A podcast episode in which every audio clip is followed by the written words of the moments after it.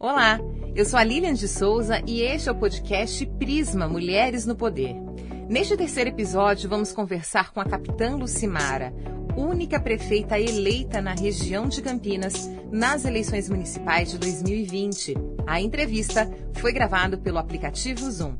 Espero que você goste. Muito obrigada, capitã, por ter aceitado o convite aqui de participar conosco nesse podcast especial. Oi, Lilian, tudo bem? Tudo bem com todos que estão nos ouvindo. É uma grande satisfação, um grande prazer estar aqui, podendo compartilhar um pouquinho essa experiência com todas as pessoas que estão aqui no, nos ouvindo.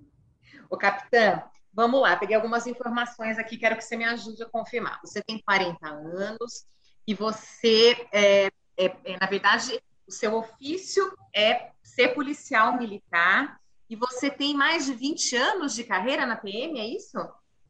Sim, exatamente, Lilian. Fiz 40 anos agora em outubro aí de 2020, né, em meio à campanha. É, entrei na Polícia Militar com 19 anos, é, tive a oportunidade de, então, fiz a academia do Barro Branco, saí lá de Marília, fui para São Paulo fazer academia do Barro Branco, tive a oportunidade de trabalhar muitos anos no policiamento, comandando efetivo na rua, tive a oportunidade de trabalhar por nove anos no Corpo de Bombeiros, né, onde fui muito feliz profissionalmente, tive a oportunidade de aprender muita coisa, de ajudar muitas pessoas. E nos últimos cinco anos eu estava comandando o policiamento aqui na cidade de Valinhos e Vinhedo. E aí eu fiquei em 22 anos na Polícia Militar. Na verdade, faltaram, faltou um mês para eu completar 22 anos na Polícia Militar. E você foi a primeira capitã do, do 35º, é isso? A primeira capitã mulher? Sim, não, na verdade já tinham outras mulheres, né? Quando eu cheguei, eu trabalhei, na verdade, no 35º Batalhão em 2004, né? E outras mulheres já haviam trabalhado. É, eu fui, quando eu me formei, eu fui trabalhar no primeiro batalhão da Polícia Militar da capital é, era responsável por alguns bairros bem é, com altos índices criminais, é, Capão Redondo, Jardim Ângela e Parque Santo Antônio. Lá fui eu e uma outra tenente na época da minha turma, né? Nós fomos as primeiras mulheres, né? Então foi uma, uma quebra muito grande de paradigma, a gente trabalhar numa área tão carregada de crime e tal, mas também foi uma oportunidade de aprender muito. E aí, quando eu vim trabalhar em Campinas, eu já. Outras mulheres já haviam trabalhado aqui, né, no comandamento, mas comandando a quarta companhia do 35, também eu fui a primeira mulher. E aí, eu fiquei por cinco anos comandando aqui a cidade de Valinhos e Vinhedo. Então, eu, te, eu, queria, eu te perguntei isso sobre esse, sobre essa, essa né, ocupar esse lugar como pioneira, porque é, a política ainda é um ambiente muito masculino, né? Existem muito mais homens em cargos públicos e políticos do que mulheres. E ainda que na polícia militar, militar já existam muitas mulheres, ainda também é um ambiente que é, é mais masculino, né? com mais homens comandando. E eu queria que você fizesse esse paralelo para mim, assim, né? entre esses dois mundos em que você circulou e está circulando agora na política, em que há tantos homens e poucas mulheres. Como é que você administrou lá na PM? Como é que você tem administrado na política? Perfeito, perfeito. Bom, é, na minha família, né, somos em três irmãos, eu e minha irmã gêmea, né, que tem uma irmã gêmea, e um irmão mais velho.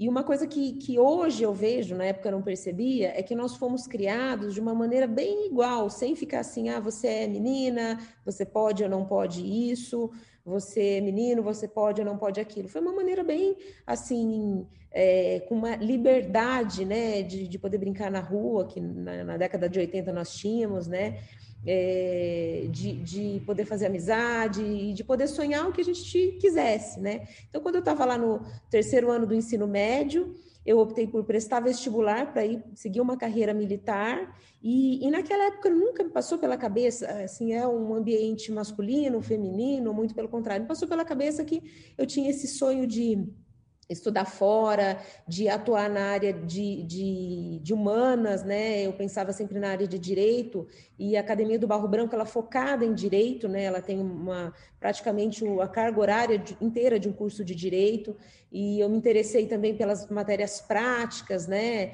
De cavalaria, do policiamento. Achei que me interessei pela profissão. E, e quando eu comecei, né? Eu me dei conta de que era um ambiente predominantemente masculino, né? Então, nós éramos em 10% do efetivo, a maioria eram homens, né? E assim, é, eu aprendi nesse meio que as coisas elas têm é a importância que a gente dá. Então, eu nunca procurei dar muita importância a essa questão do preconceito que existe, porque a nossa sociedade é preconceituosa, ela é machista.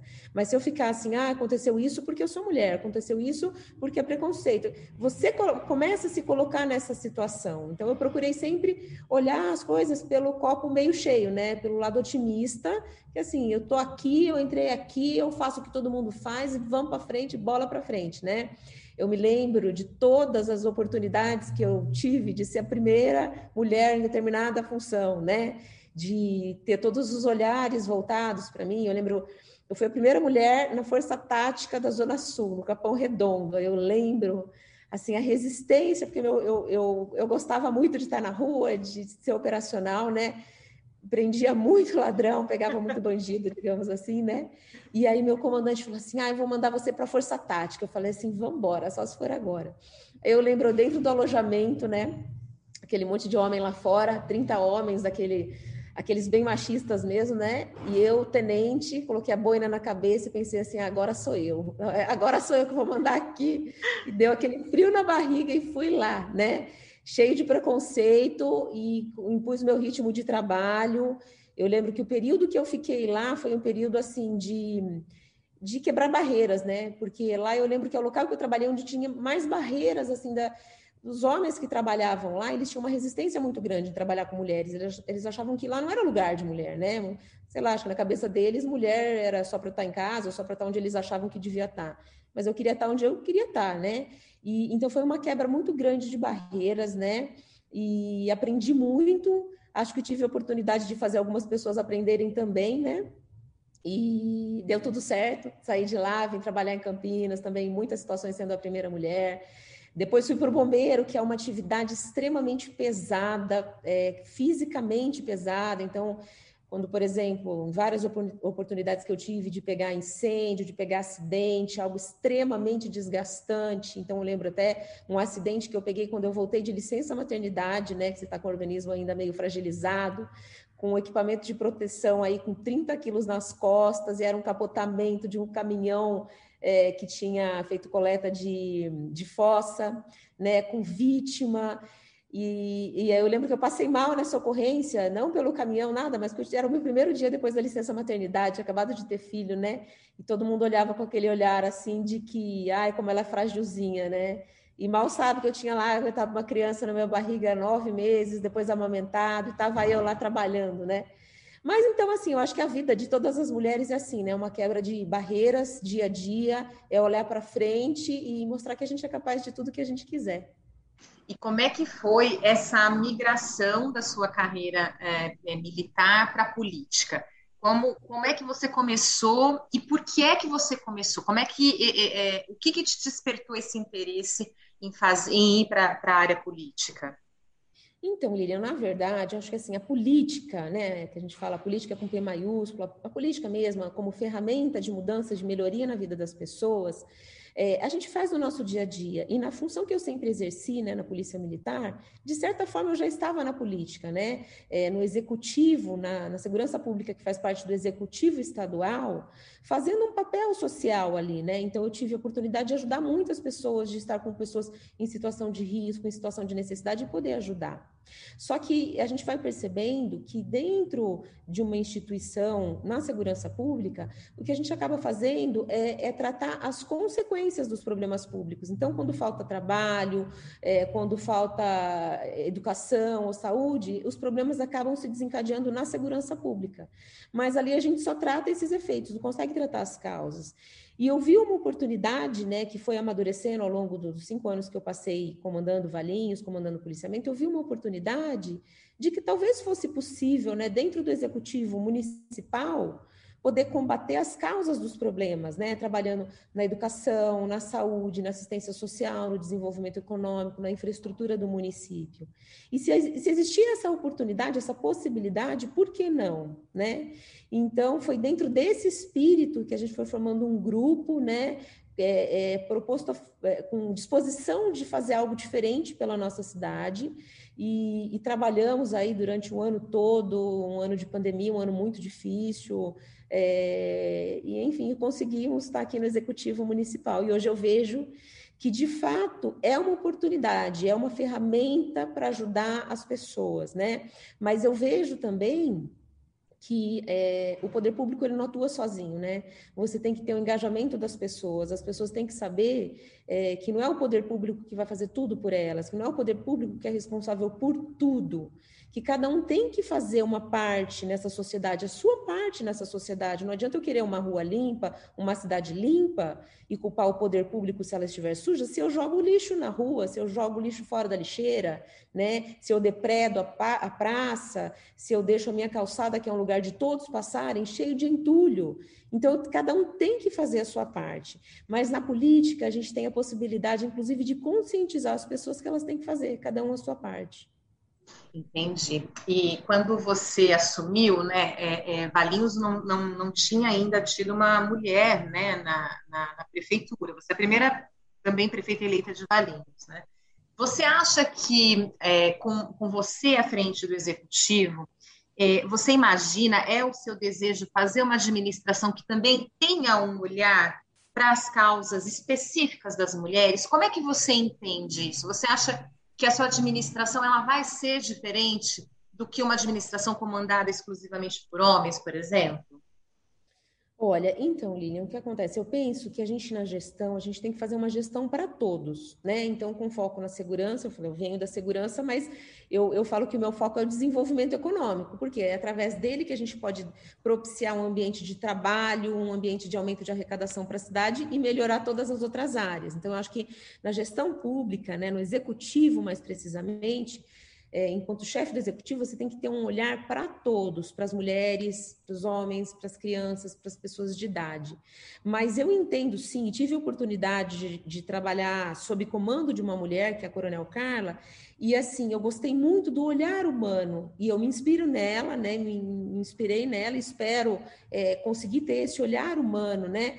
Entendendo as pessoas, entendendo a, o ser humano de uma maneira mais profunda, né, nos seus erros e nos seus acertos. Penso que algumas políticas públicas são necessárias para as mulheres, né? Por exemplo, a política habitacional, eu, eu estudei um dado curioso que, por exemplo, é uma, uma casa, quando ela, ela fica no nome da mulher, ela é financiada, ela fica no nome da mulher, a tendência é ela criar os filhos ali, ela manter esse patrimônio, ela cuidar, tal. Já quando é um homem, às vezes, com muito, uma quantidade muito maior de vezes, acontece dele se, se desfazer desse esse bem, e jogos, e bebida, enfim, outras coisas. Então, é, eu acho que a gente tem que ter esse olhar né, da necessidade do empoderamento e de dar esse ambiente para as mulheres, né? É, uma outra, uma outra questão também, por exemplo, que eu converso com a nossa, a nossa secretária de assistência social, que é a, a, as mulheres vítimas né, de, de, violência doméstica, da Lei Maria da Penha. Hoje a gente não tem um local para que essas mulheres possam ser acolhidas quando elas não podem mais voltar para casa, né? Essas mulheres e os seus filhos, né? Nós temos um olhar para a criança, nós temos um olhar para a pessoa em situação de rua, mas não temos esse olhar para as mulheres. Então, é uma das propostas, um dos desafios que eu coloco para a nossa secretária de assistência social. E lembrando que eu sempre brinco aqui entre os secretários, né, que as três pastas mais problemáticas, mais desafiadoras, eu dei na mão das mulheres, né, que é a saúde, a educação e a assistência social. E elas são guerreiras e estão mandando muito bem aqui. E, e, e você, é, eu vi aqui uma entrevista que você, que você deu durante a sua campanha falando sobre o porte de armas, né? Que até é uma, é, é, imagino que seja até por conta do seu, da seu ambiente militar, né? Da sua familiaridade com esse ambiente, que você se mostrou favorável a, a, ao porte de armas é, na verdade, a flexibilização do porte de armas, é isso? Porque Sim, na verdade. Porque eu queria fazer um link, na verdade, não, imagina, é, pelo seguinte, né? É, assim, a, a, com a violência doméstica. A violência doméstica né, das mulheres, normalmente, ela, ela acontece, de fato, do, do marido, do companheiro, do namorado, ou seja, a pessoa que convive ali dentro da, da casa com a mulher. É, você imagina que, por exemplo, essa flexibilização, porque existem pessoas né, que são contrárias a essa flexibilização do porte de armas, porque disse exatamente que vai facilitar o acesso, por exemplo, do agressor, que isso poderia, na verdade, ter um efeito inverso. Ao invés de proteger a mulher, poderia fazer com que é, o agressor tivesse mais fácil acesso a uma arma de fogo e aí aumentaria, inclusive, o número de feminicídios. Como é que você vê isso? Como é que você entende essa questão da flexibilização do porte de armas em relação é, diretamente à violência doméstica? Perfeito, excelente pergunta, Lilian. Vamos lá. Primeiro, eu penso a arma como uma ferramenta de defesa, né? Então, todo, todo o período que eu, que eu trabalhei na Polícia Militar, especialmente nesses cinco anos que eu gostava muito de visitar escolas tal, por mais de uma vez, né? Chegava eu, eu, com o cinto, né? Com o equipamento, com a arma, e aí uma, uma criança falava assim: Ah, isso daqui é para matar. Eu falei: Não, isso daqui é para proteger as pessoas, é para defender as pessoas, né? Para eu poder defender a minha vida e defender a vida das outras pessoas. Esse é o objetivo de uma arma de fogo. Não é nada diferente disso. Ela pode ser utilizada é, como forma de violência? Pode. Assim como um carro pode, assim como um martelo pode, assim como um vaso sanitário que eu já vi é, uma pessoa que morreu com um vaso sanitário na cabeça, outra pessoa veio e deu um vaso sanitário na cabeça da outra, né? É, paulada, pedrada, qualquer coisa pode ser um instrumento de agressão. A arma de fogo também pode, mas não é esse o objetivo dela. E assim como ela, ela até pode acontecer de ser uma ferramenta, um, uma forma de ameaça para um homem, pode ser uma forma de defesa para uma mulher.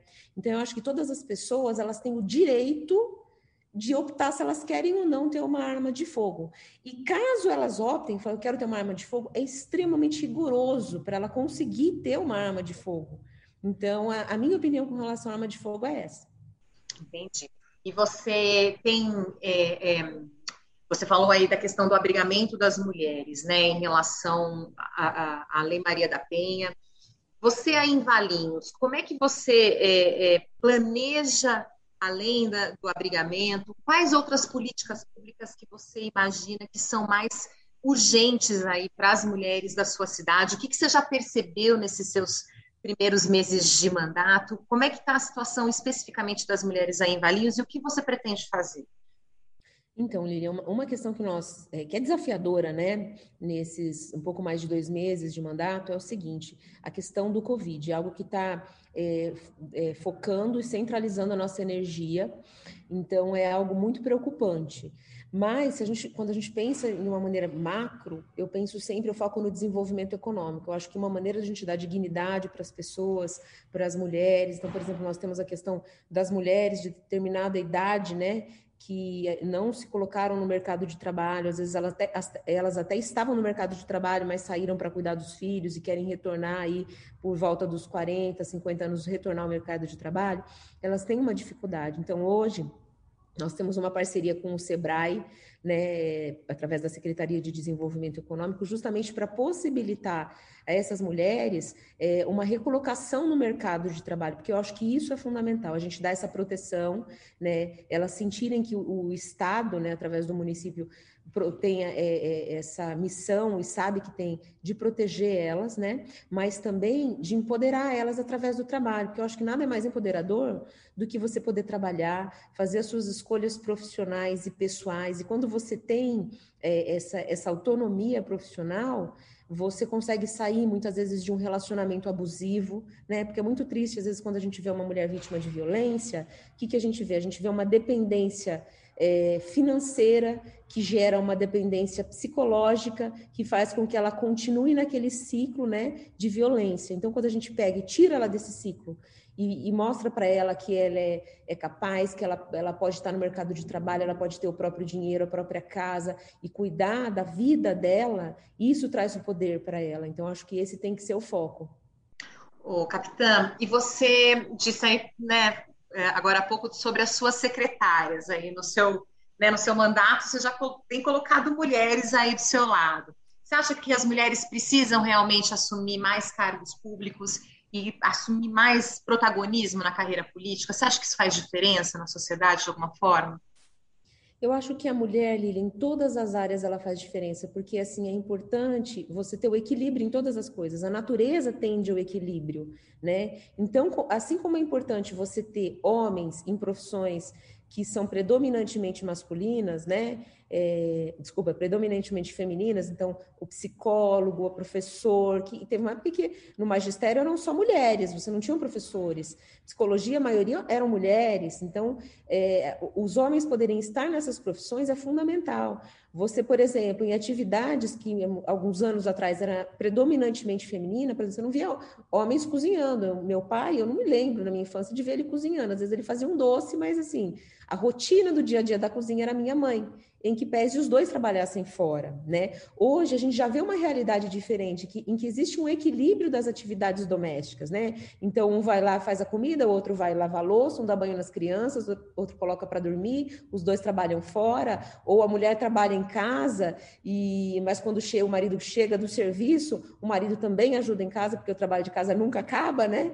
É, ou eu tenho uma amiga que eu acho sensacional, ela é capitão da polícia militar e o esposo dela é dono de casa, ele, ele fica em casa, ele cuida do filho, ele faz a comida e ela trabalha fora. Eu acho sensacional. Isso, isso também é uma forma de empoderamento, né? Cada um pode estar onde quiser, contanto que exista equilíbrio né, em todas as funções, e quando você tem o equilíbrio, quando cada um faz a sua parte, é, todo mundo vai ter mais tempo para descansar, para refletir, para estudar. Então, é, eu acho que é, é a tendência do universo.